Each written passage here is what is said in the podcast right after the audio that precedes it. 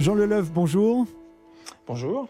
Vous êtes paléontologue, vous avez dirigé le musée des dinosaures d'Esperaza dans l'Aude et vous publiez aujourd'hui chez Human Science Dans la peau d'un dinosaure.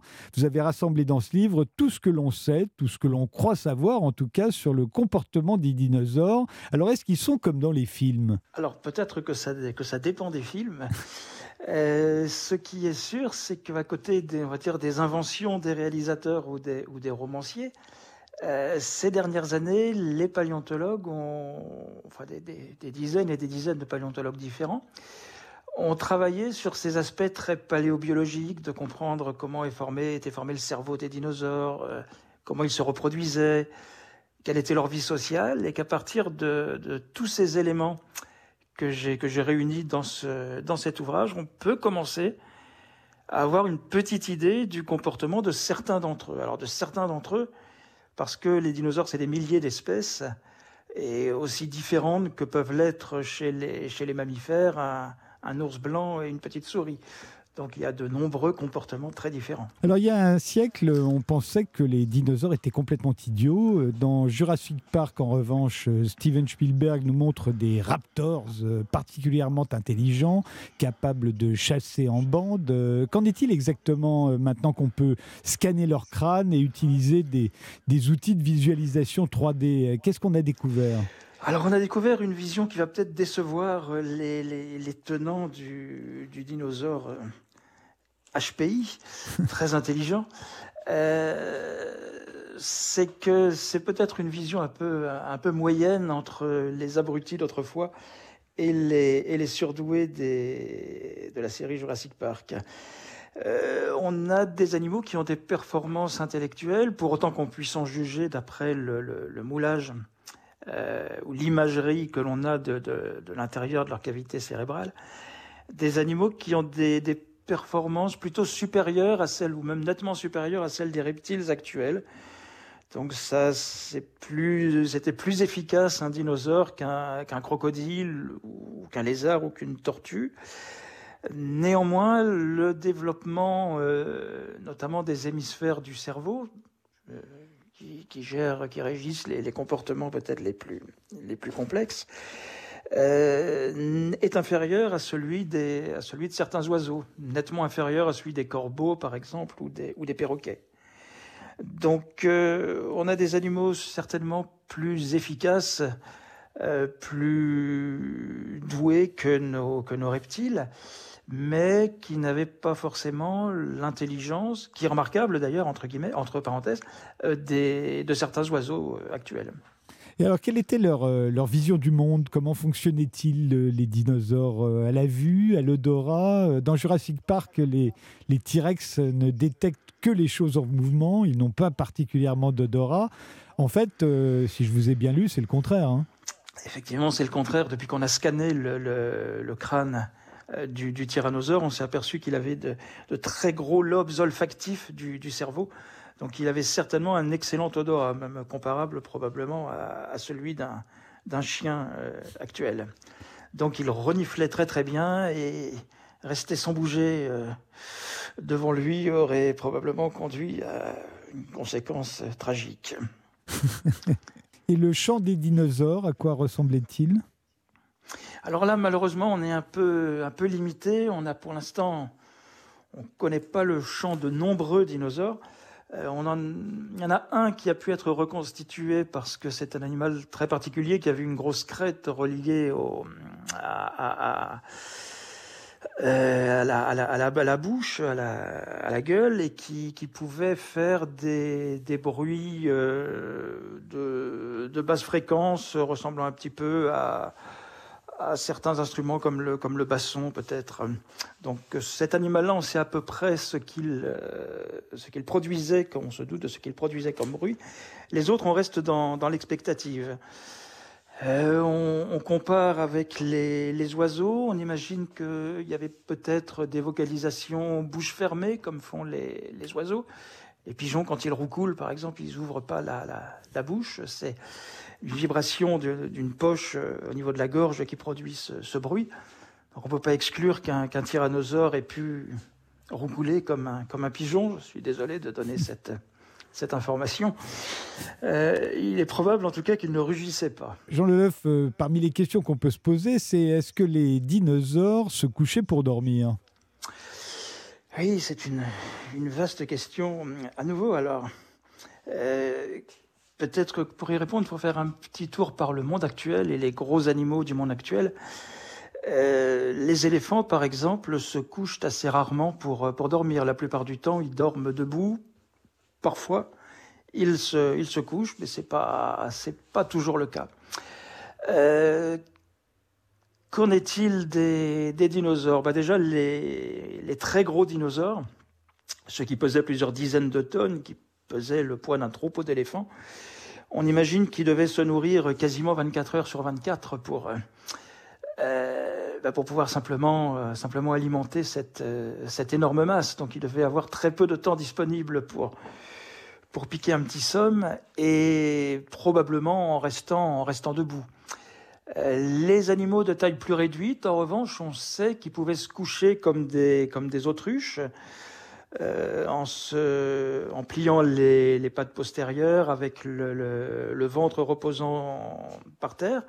On le sait parce qu'on a découvert, euh, aux États-Unis notamment, des traces fossilisées de, repos comme ça de différents dinosaures. On trouve assez régulièrement à travers le monde des, pistes fossilisées de dinosaures, donc des traces de déplacement de différentes espèces de, dinosaures, euh, notamment souvent des traces de dinosaures carnivores avec des, empreintes à, trois doigts, là, comme celle du, tyrannosaure. Et euh, une, de ces, pistes se termine par euh, les traces du, ventre et des, métapodes du dinosaure, donc a, qui reposait dans, dans, la boue, qui s'était couché dans la, dans la boue et qui a laissé sa, sa trace. Donc certains, en tout cas ceux de taille modeste, devaient effectivement euh, s'allonger, dormir comme des, comme des autruches. On fait une pause, Jean Leloff. On se retrouve juste après. J'ai encore beaucoup de questions à vous poser sur les dinosaures. Europe 9h-10h, c'est arrivé demain. Les dinosaures avaient le sang chaud, la plupart étaient des animaux sociaux, ils connaissaient l'entraide et la douleur. C'est ce que l'on découvre en lisant Dans la peau d'un dinosaure, euh, le livre du paléontologue Jean Leleuf qui vient de paraître chez Humaine Science. Euh, je continue avec les questions que se posent les enfants, hein, euh, maintenant qu'ils ont tous des dinosaures parmi leurs jouets. ce qu'ils veulent savoir, ben, c'est est-ce qu'ils socialisaient facilement? Je veux dire par là, est-ce qu'ils vivaient en bande? Est-ce qu'ils vivaient en famille? Est-ce qu'ils vivaient en horde ou bien, ou bien c'était chacun pour soi? Eh bien, en fait, contrairement à ce qu'on pourrait croire, on peut assez bien répondre à cette, à cette question. Euh, avec une, assez bonne certitude grâce aux, fossiles d'empreintes de pas dont je, dont je viens de parler. Euh, on trouve donc régulièrement un peu partout dans le monde des, des pistes de dinosaures qu'on peut suivre parfois sur plusieurs dizaines de mètres ou centaines de mètres. Et euh, ce qui est intéressant, c'est qu'on trouve souvent les pistes de plusieurs animaux qui se déplacent ensemble dans la même direction, donc qui sont vraiment des, des traces de, de, vie sociale. Et on voit que de, très nombreuses espèces de, dinosaures vivaient en groupe plus ou moins importants. Alors là, c'est souvent plus difficile de, quantifier la, la, la, taille du groupe, mais on imagine même que pour, euh, pour certains des, des, des cératopsiens, les dinosaures cornus d'Amérique, euh, c'était pas des groupes, c'était d'immenses hordes euh, qui se, déplaçaient à travers l'Amérique du Nord avec sans doute des dizaines de milliers d'individus. Et si on, suppose ça, c'est que l'on on a trouvé des, gisements, euh, notamment dans, l'Alberta et, au, et, autour, qui contiennent les restes de milliers d'animaux, de, Centrosaurus, c'est son nom, scientifique, qui apparemment sont morts en même temps en traversant une rivière. Et donc on imagine que ce serait un gigantesque troupeau de centrosaures se déplaçant comme le font les, gnous en, Afrique aujourd'hui, euh, qui aurait perdu euh, quelques-uns de ses membres, enfin un grand nombre de ses membres en traversant une, rivière, et que ce, cet, cet accident euh, serait, serait fossilisé. Et comment euh, s'accouplaient-ils euh, pour faire leurs œufs, euh, les dinosaures? Est-ce qu'il y avait des parades nuptiales? Les mâles possédaient-ils un pénis? Alors voilà un ensemble de questions passionnantes. Sur la présence d'un pénis chez, les mâles dinosaures, le, le, souci pour répondre avec vraiment une certitude absolue à cette question, c'est qu'il n'y avait pas d'os dedans, si j'ose dire. C'est-à-dire qu'un certain nombre d'espèces de, de, mammifères, les carnivores notamment, possèdent un os pénien, ce qu'on appelle le baculum. Donc quand vous trouvez un os pénien sur un squelette, vous êtes tranquille, c'est un, c'est un mâle. Mais ça, ça n'existe pas chez les, chez les reptiles.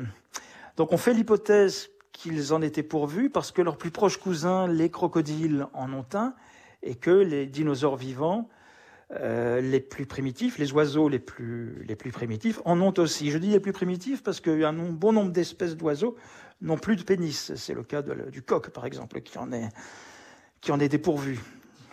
La, reproduction se fait euh, par un contact cloaque contre cloaque, mais il n'y a pas d'introduction, puisqu'il n'y a pas d'organe pour d'intromission, puisqu'il n'y a pas d'organe pour ça. Mais euh, les dinosaures mâles, donc probablement, étaient pourvus d'un pénis, puisque leurs leurs descendants le sont, leurs leurs cousins le sont, donc il est probable, voire quasi certain, que la plupart devaient en avoir. Et on sait comment ils s'accouplaient? Alors, ils s'accouplaient probablement pour la plupart comme euh, font les crocodiles ou plutôt même les, les, les lézards actuels, parce que le, le, le, grand, le grand souci chez ce type d'animaux pour s'accoupler, c'est la taille, euh, l'ampleur de la, de la queue.